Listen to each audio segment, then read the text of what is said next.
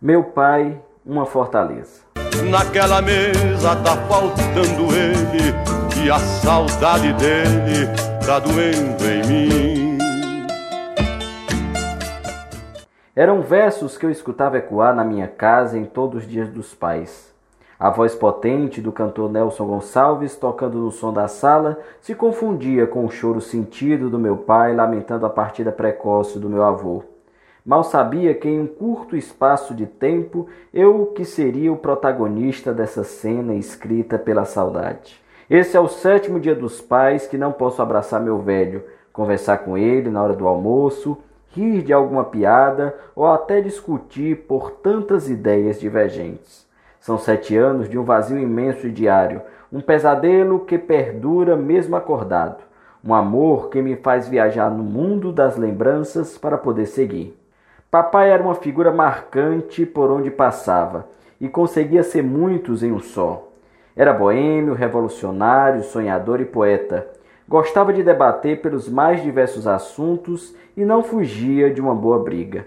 Ditava seu nome, Edivaldo Diógenes, como se carregasse uma aura, uma altivez, e apesar de ser apenas um cidadão comum, ele sabia o peso de ter uma personalidade. Como pai, ele não foi diferente, se mostrava vários, um para cada filho. Por vezes autoritário, por outras brincalhão, seus erros sobressaíram suas virtudes. A voz que chegava a machucar e ferir era a mesma que acalentava e me tirava uma boa gargalhada. Talvez nossa relação tenha sido sempre assim, entre o medo e a amizade, que somente pecou por excesso de amor. Depois de todos esses anos, a sensação de que ele vai chegar em casa a qualquer hora ainda existe. E quando essa insiste em atormentar, saio pela cidade à procura do seu Edivaldo. Fortaleza é a cara dele, e a cada palmo da capital cearense revivo suas histórias e com o tempo essas viraram nossas. O sábado era sagrado. Me acordava cedo e me levava ao centro. A cada rua contava um caos da sua vida que hoje sei todos decorados. O destino era uma chapelaria bem antiga na frente da Praça dos Leões, onde experimentamos os mais diversos chapéus, acessório que virou uma marca nossa. Depois das compras, seguíamos para a tal aldeia aldeota, bairro esse que ele nasceu e morou durante toda a infância. E lá as paradas eram muitas. Começava sempre na igreja do Cristo Rei, onde contava sobre sua primeira comunhão. Depois passava na casinha da rua Pinto Madeira, sua primeira morada. Falava lá sobre as lembranças com seus cinco irmãos e seus pais, meus avós Carmelita e Divaldo. Sem esquecer a juventude, íamos até um barzinho reencontrar os seus primos e os amigos da Jota da Penha. Aliás, a rua era o desfecho do passeio, onde ele fazia questão de visitar a querida tia Wanda no casarão que pertenceu aos seus avós, Aliatá e Mocinha, e rememorava mais o passado.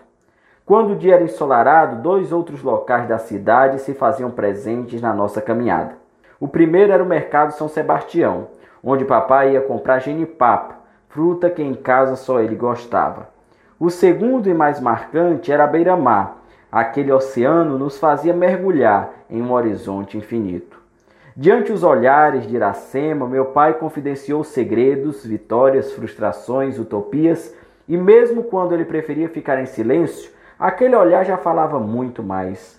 Muitas são as lembranças com ele, muitas histórias, e principalmente muita saudade ao longo desses anos. Nossas conversas se perpetuaram no tempo, naquele mar e hoje caminham na eternidade.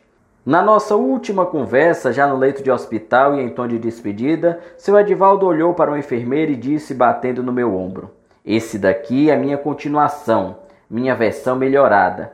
E apesar daquela responsabilidade da afirmação, vejo hoje que de alguma forma a profecia vai cumprindo. O chapéu continua na cabeça.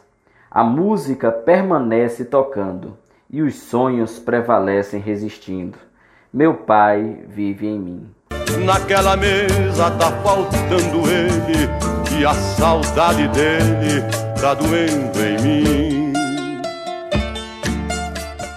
Luan Diógenes para a Rádio Verdes Mares.